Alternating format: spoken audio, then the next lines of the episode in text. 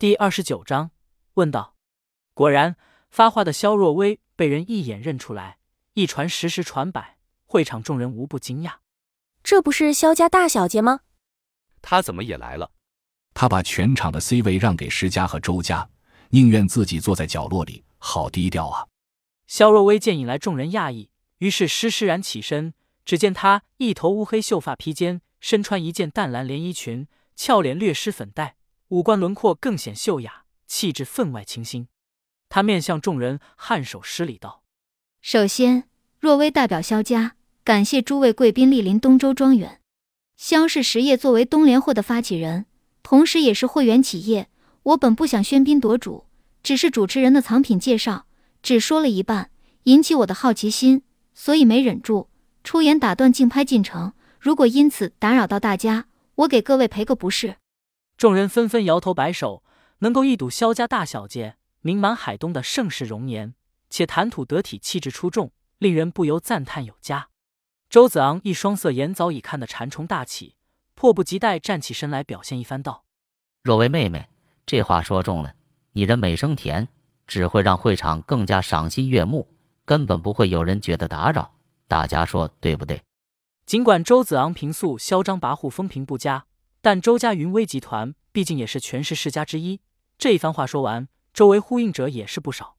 刘伟原本偏头避过萧若薇的范式注目，却正好看见周子昂装模作样，越看越恼，更是气不打一处来。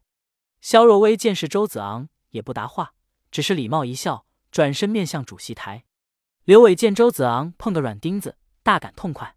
周子昂却也不气恼，仿佛得了萧若薇礼貌一笑，已经满足，屁颠屁颠坐入沙发。叶一飞则一脸宠溺的微笑，望定萧若薇道：“既然若薇觉得我只说了一半，那肯定是对严静由来的某个问题产生了疑惑。”正是。萧若薇点头道：“全唐诗和才子传的内容可以证明，纯阳真人魔镜确有其事。我只是奇怪。”真人既然是堂堂玄门宗师，为何非得入凡尘为假尚书魔镜呢？众人闻言纷纷陷入思考。史料虽然佐证了藏品的真实性，但故事的原委更能启人智慧。问得好！叶一飞拍掌道：“我初初查阅藏品史料时也有相同疑问，经过仔细揣摩，发现答案有三个。但是为了不孤妄说之扰人视听，我临上场之际才决定绝口不提。没想到。”还是被若薇的好奇心逼出来了。肖若薇嗔怪的白了叶一飞一眼，欣然落座，等待叶一飞的解答。刘伟下意识觉得，叶一飞既然知道肖若薇在席下，那么亲自来主持拍卖，甚至在故事里卖关子，极有可能都是故意的，无非是为了在众人面前制造二人调情的氛围。看着不久后就要跟自己结亲的肖若薇和叶一飞之间眉来眼去，刘伟心里泛起异样的感觉，居然莫名。有些醋意，他决定转移一下注意力，不去看两人，拿起手机给若依发去一条信息：“师姐，镜子开价九十九万，是不是只要竞价超过二百万，咱们就可以弃拍走人了？”若依没有回复。主席台上，叶一飞继续说道：“存阳真人魔镜的第一个答案很世俗，魏尚书魔镜，无非为了显耀出身，谋个权势靠山。盛唐时期玄门鼎盛，各门派为了弘道传法，攀权富贵也是常事。”当然，我们都深信真人绝非世俗常人，所以第一个答案肯定不对。那么第二个答案就来了：贾尚书其人公允贤良，奈何其后陨于甘露之变。于是真人为其魔镜，是为了警示忠良，劝结仙缘，远离是非。可惜凡人俗目，识不得仙家宗师，最终仍未能免祸。其实如果不是若薇，而是其他人问我答案，至多只会说到这里。第三个答案，我不但不会说，大庭广众之下，我连提也不会提。说到这里，叶一飞似乎并不急着说出最后的答案，而是环视众人，直到吊足所有人的胃口，甚至连萧若薇都忍不住嘟起嘴，假装生气了。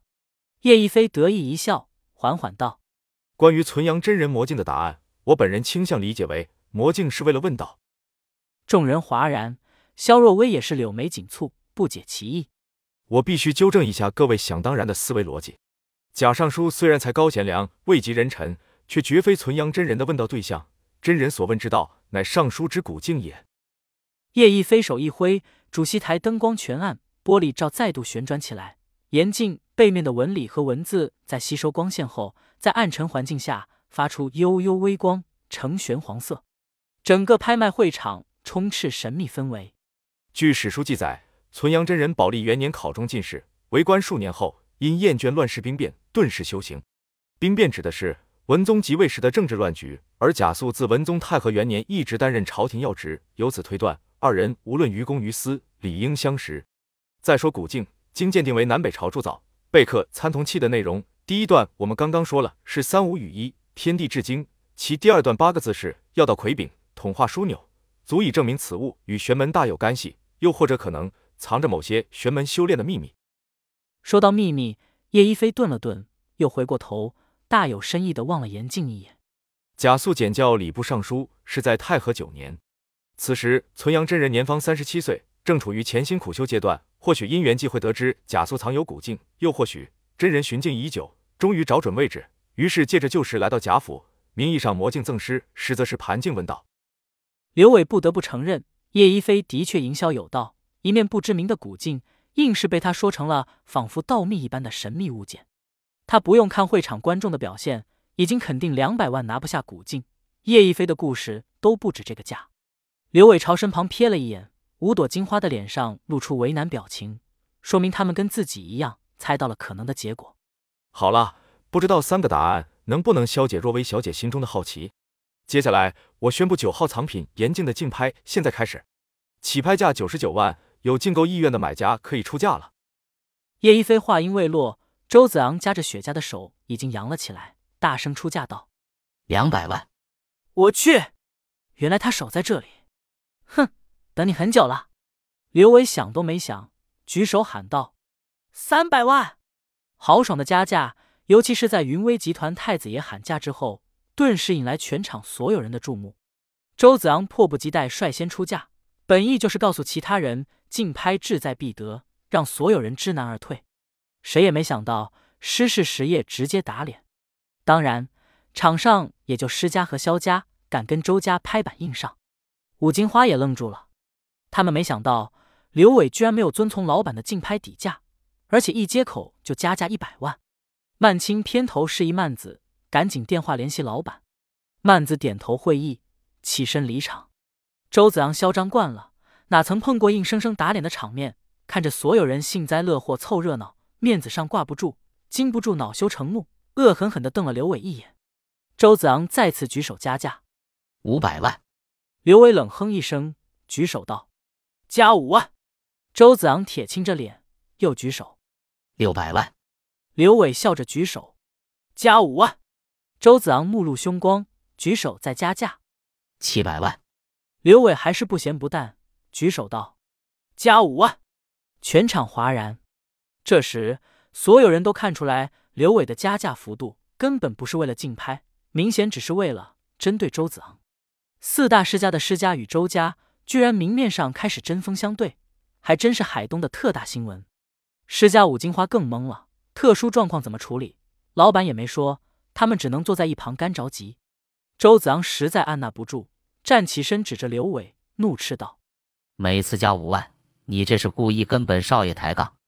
刘伟并不答话，双臂交叉，左手藏在右臂下，默默竖起只有周子昂看得见的中指。电话铃声响起，是若仪来电。刘伟起身按下接听键，道：“师姐，会场有点吵，你等等。”他走向场边，朝叶一飞挥了挥手。道不好意思，主持人，接个电话先。为了不耽误竞拍，我接电话期间，只要是周少爷出价，不管多少钱，我都加五万。叶一飞点点头，饶有兴致的看着这一切。虽然猜不透刘伟的意图，但结果已经昭然若揭。他住在萧家，代表世家参拍，现在出手得罪周家，四大世家之间数十年的表面平和因此打破。师傅萧远秋还会让若薇和他结亲吗？突然间。叶一飞对刘伟生出一点欣赏。